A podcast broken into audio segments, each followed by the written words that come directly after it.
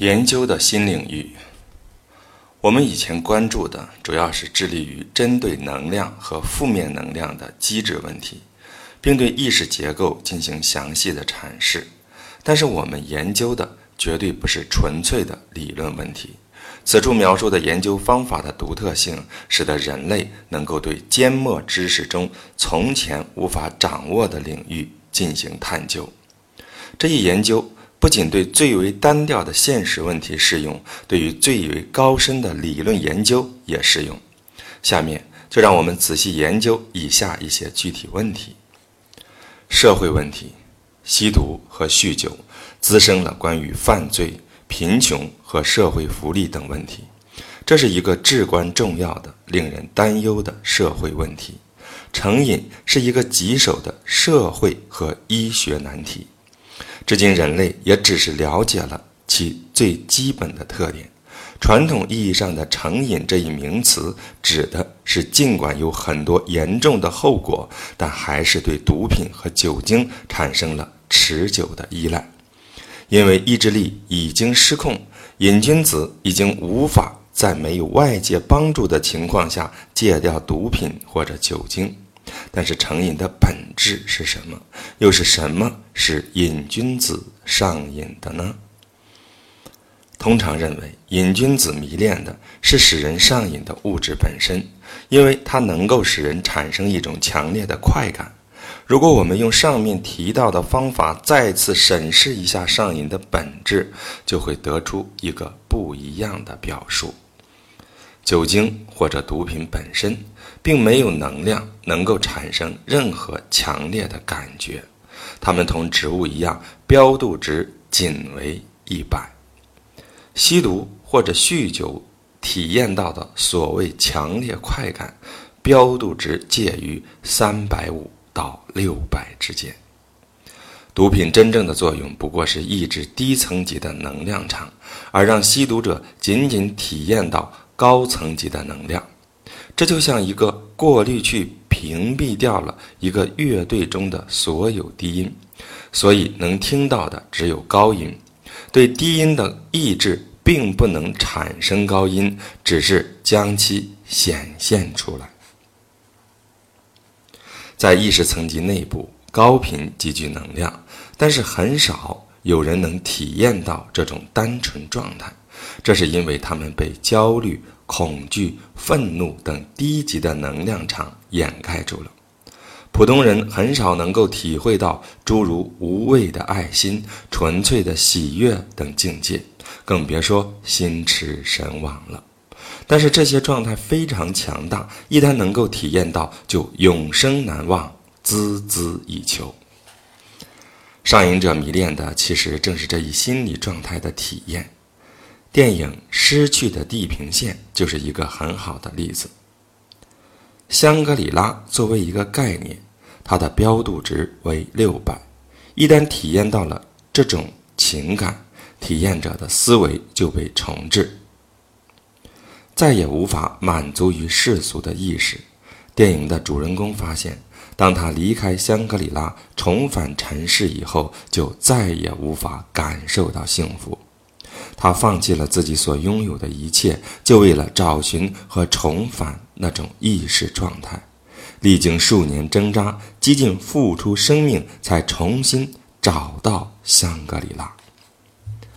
同样的情形也发生在那些用其他方式，比如说通过冥想进入禅定或者濒死体验，达到这种意识高度的人。他们通常可以看到，这些个体已经彻底。脱胎换骨了，他们无意留恋尘世，执意追求真理。二十世纪六十年代，许多服用迷幻药、产生过超验主义体验的人做了相同的事情。通过爱情、宗教、古典音乐、艺术，或者通过实践精神戒律，也可以获得这种高级的心理体验。这种心理体验，不管是经由何种途径，其实都是他们自己固有意识的经验范围，即自我。如果他们精神单纯，缺乏理解这种体验的背景知识，他们就会以为这种体验是从外界生发的，比如一位宗教导师、音乐、毒品和爱人等，都能引起这种心理体验。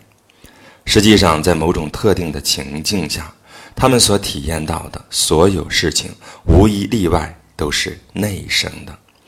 大多数人都与自身所具有的纯粹意识无缘，因此，在这种心理体验产生的时候，他们也无从辨别，因为他们认同的是低层的自我状态，认同其共同特点。一个负面的自我形象遮蔽了欢乐散发的光芒，使其无从辨认这一自我身份的真谛。这种愉悦。宁静和满足的状态，其实正是一个人的本质，也是每一位伟大的精神导师的一个基本准则。比如，天国就在你心中。所谓的高级意识状态，是针对高于个体的认识常态而言的，因此。对于一个生活在恐惧中的人来说，上升到勇气是一种进步；生活在绝望的冷漠之中的人，愤怒又高了一级。恐惧至少比绝望要强，骄傲又远胜恐惧。接纳比勇气来得更幸福，而到了仁爱这一境界，其他低层级的状态都显得不具有吸引力了。愉悦超越了所有低层级的情绪状态，而心驰神往却是一种独一无二的心理体验。很少有人能感受到，这其中最崇高的意识体验就是无限的安宁。这种心理体验非常精致细腻，任何言辞都足以表达。这种精神状态的能量级越高，其改变主体的整个生活状态的能量就越大。在一个高级的精神状态中，一瞬间就足以彻底颠覆一个人的生命价值取向、目标和价值观。可以这样说，从此以后，这个个体再也不是从前的个体，而是借由这一体验脱胎换骨，获得新生。这种沿着奉献的精神之路的艰难行进，正是精神进化的基本原理。这种恒久的高级状态的体验，只有通过终身献身于内在的意识水平的提升，才能合法获得。然而，要是通过人工的手段，我们就只不过是临时得到罢了。但是，自然的平衡法则要求，通过人工的手段获得的这一境界，终究会付出代价。负面的失衡就会导致负面的效果。这种偷来的快乐的代价，就是在绝望中沉迷上瘾，最终个人和社会都会为此付出代价。工业和科学研究方面。历史上有很多例子证实了运用这一方法是如何节省了数年的精力和数以百万的美元。材料研究方面，为了他那推动历史发展进程的白炽灯，托马斯·爱迪生一直测试了一千六百次，最终才找到了钨这种最合适的材料。其实要找到最合适的材料，一个最为便捷的方法是将所有可以做灯丝的材料分为两组，然后询问材料是否在这组中，是或否。经过检验，这些材料还可以再进行细分，以此类推。用这种方法，用几分钟就可以答出答案，根本无需几年的时间。产品的发展，由于错误的以为抽烟仅是一种口咬瘾，美国雷诺兹纳贝斯克公司耗资将近三点五亿美元进行研究，并投产了一种无烟卷烟。事实上，后来发现，当人失明以后，就再也不抽烟了。原来抽烟有很多心理基础，口感的满足只是其中之一。运用人体运动学方法对任何潜在产品进行市场测试，包括这一产品，只需不到一分钟，就能在公众接受和可行性分析方面得出明确的结论。如果问题措辞准确，并且将一切可能发生的意外情况都调查清楚，包括选择的时机、投放的市场、广告及一些亚人口消费状况等，产品的可接受性和盈利能力就一目了然了。科学探究方面，科学提供了一个人体运动学测试场。能给调查者带来兴奋和刺激，足以使任何室内游戏都黯然失色。对一个小组来说，将自己的发现与另一个也使用同一方法的小组做对比，也很令人期待。在更为广泛的应用方面，一条通向卓有成效的研究的途径，则可快速地得到确认。研究发现，要取得最宝贵的真知灼见，与研究范围有关，因为这一方法超越了语境的限制。它最宝贵的用途之一，就是用于检查过程本身，即这到底是不是一个正确的研究方向。我们因此可以证实，询问来源的基本前提具有效率。比如。现在我们探究外星球上到底有没有生命的方法之一，就是向宇宙发送无线电信号数字符号派，其用意为：除非一个外星文明建立了一套数学概念，否则他们不会发明无线电接收系统。但是，假定外星生命也是生活在三维的世界中，或者假设。他们能被我们人类所感知，也未免太想当然了。更何况在外星系，或许生命单位是分散的，而且他们是用一种超越时空界限的信号相互进行交流。医学方面，人体运动学诊断本身也是一门科学，这是由应用人体运动学国际学院规定的。身体的每一个器官都有其相对应的诊断机，它变弱就意味着该处器官的病变。人体运动学已经广泛应用于疾病确诊和检测一个可能疗法的功效。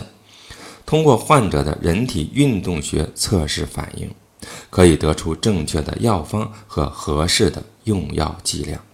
同理，也可以检测。过敏反应和确定需不需要补充营养补充剂。神学、认识论和哲学研究方面，尽管应用人体运动学的效力因人而异，取决于观察者的认知能力，但是这一技法的标度值却在六百左右，这就意味着这一方法是可靠的，并超越了二元性。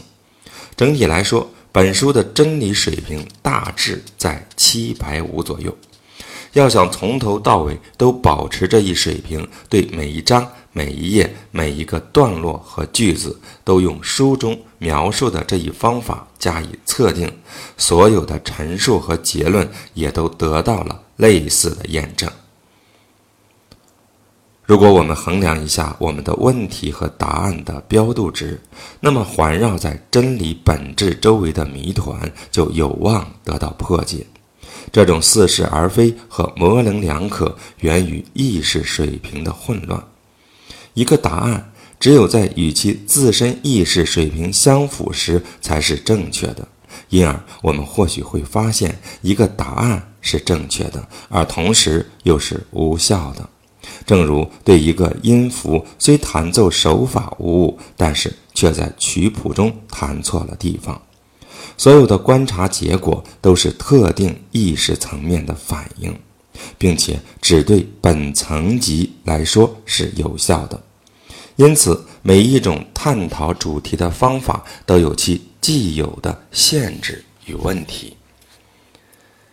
意识的每一个层面的真理都是可以自我检验的，因为每一个层面都有其自己的视野范围，正是那些已经被认为是真实的事情。因此，每个人都认为自己的行为和信念是正当的，这就是所有的正义固有的危险。任何人都可以是正义的，通过曲解语境，几乎可以将任何人类都予以合理化和正当化。